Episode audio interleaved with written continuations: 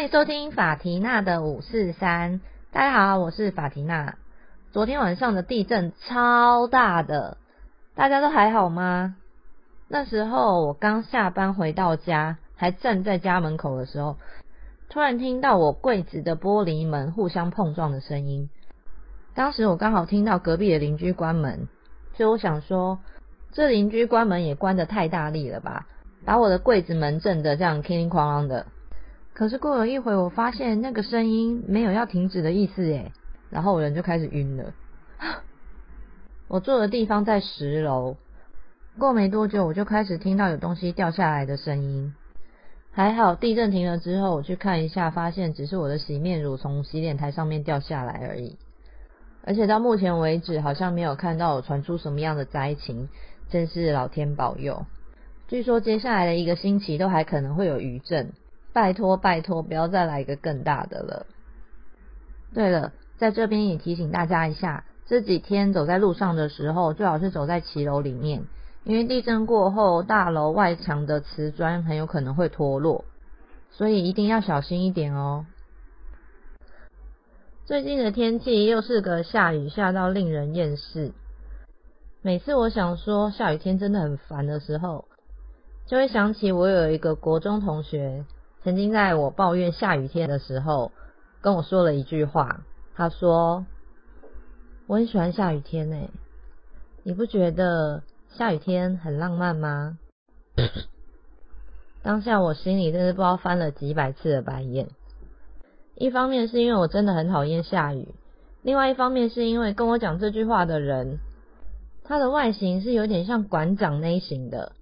就是那种他一出场，你会觉得后面要跟好几个小弟的那一种，讲出这些话真的让我觉得很突兀啦。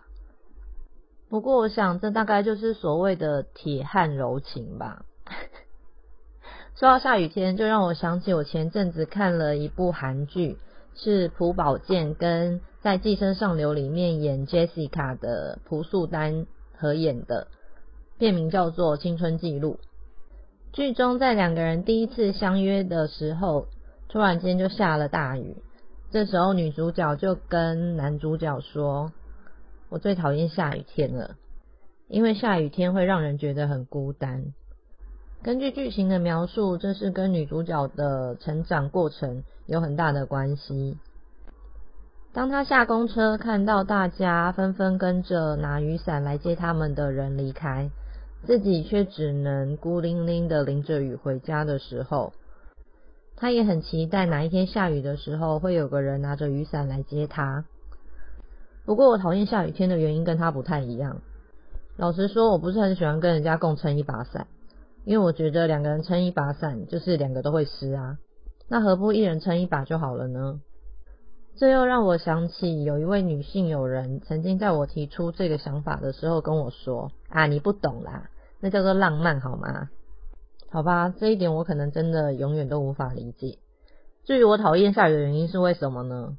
是因为每次只要下雨天的时候，我的头发就会超级毛的。因为我是自然卷，所以不管我出门的时候头发弄得多么的顺，多么的美丽，只要一下雨，一切就都毁了。如果你们有人知道要怎么样避免这样的状况的话，拜托你们留言告诉我。或是到 Instagram 私讯我，我会非常非常感激你们的。还好，即使天气如此令人阿赞，生活中还是有很多令人开心的小故事。今天我想要跟大家分享一下我爸跟我妈的爱情故事。前几天我跟我爸妈要陪我妹去挑选她宴客当天要穿的礼服，在去婚纱工作室之前呢。我妈就想说，她要先帮我阿姨拿一个东西去她家给她。于是她吃饱就想说，那她赶快去，等一下再去工作室跟我们会合。差不多时间，我妹就传讯息跟我们讲说，她搭上公车了。那大概十五分钟之后，大家在巷口集合。结果这时候我就发现，哎，我爸怎么那么快就把外套穿起来了？我妹明明没有那么快会到啊。结果我就问他说。爸，你干嘛那么早穿衣服啊？然后我爸就没理我。这时候我妈就开了门，准备要出去的时候，我爸就说：“我是不是应该要跟你去啊？”我妈就说：“不用啊，我就等一下再自己过去就好了。”可是我不知道在几楼就是了。这时候我爸就说：“我就跟你一起去，然后我们再一起去工作室。”我妈就说：“不用啊，你跟他们去。”我爸就跟他说：“啊，就我们两个去，让他们两个自己去就好了啊。”然后他们两个就出门了。门关上之后，我笑了。我觉得我爸妈怎么这么可爱？他们两个感情也太好了。说真的，从我有记忆以来，我几乎没有看过我爸妈吵架。硬要说的话，就是在我很小的时候，某一次好像是过年吧，我爸就一个人坐在客厅。那时候我跟我妹两个人在房间里面玩，然后我妈在厨房准备菜。这时候就突然听到客厅有人在大叫。那个大叫就是那种啊，那种，就我想说，哎，发生什么事情？这时候就听到我妈从厨房走出来，跟我爸说：“你有什么不高兴就说啊，在那边叫什么叫？”不过我爸没有任何回应。但后来我妈要出去买个东西的时候，我爸就是像那一天要去看婚纱前一样，问他说：“要不要我跟你去？”可这时候我妈就没送啊，他就说。不用了，我自己去就好了。但我爸还是跟着我妈后面出去了。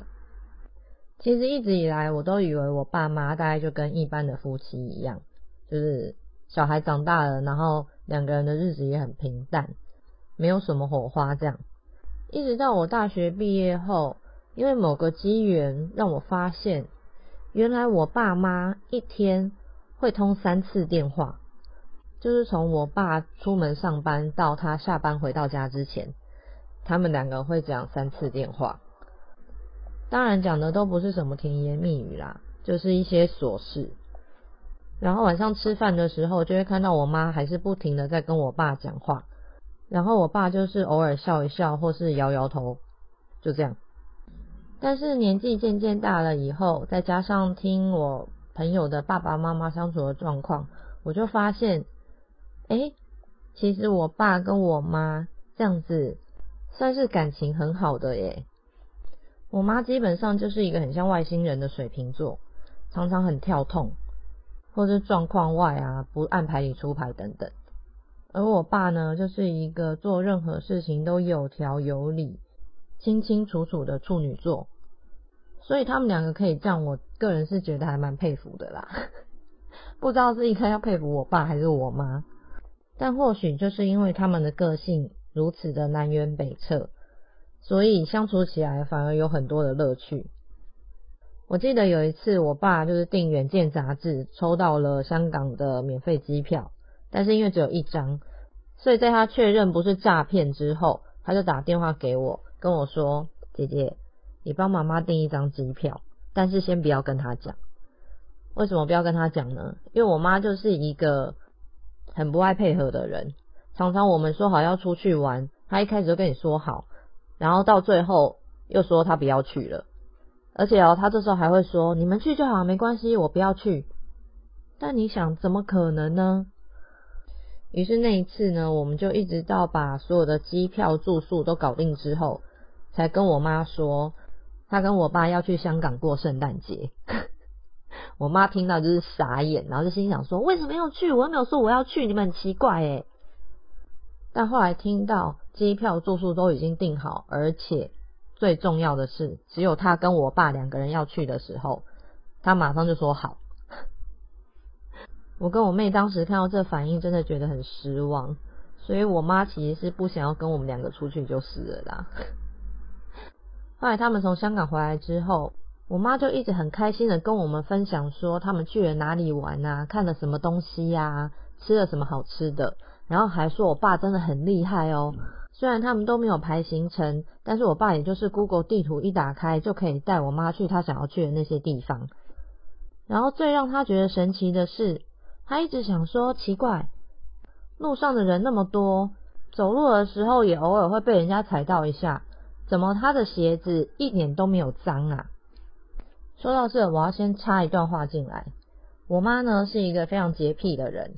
她是无法忍受玻璃上面有指印的那种人，而且每天洗完澡，她一定都会把浴缸刷一遍，然后把浴室的地板擦干净的那种。所以如果鞋子上面有任何的脏污，她回到家一定是马上拿抹布把它擦干净。好，我们再回到刚刚的故事。于是当他在香港爬爬照三天，却发现鞋子依旧亮丽如新的时候，感到非常的神奇。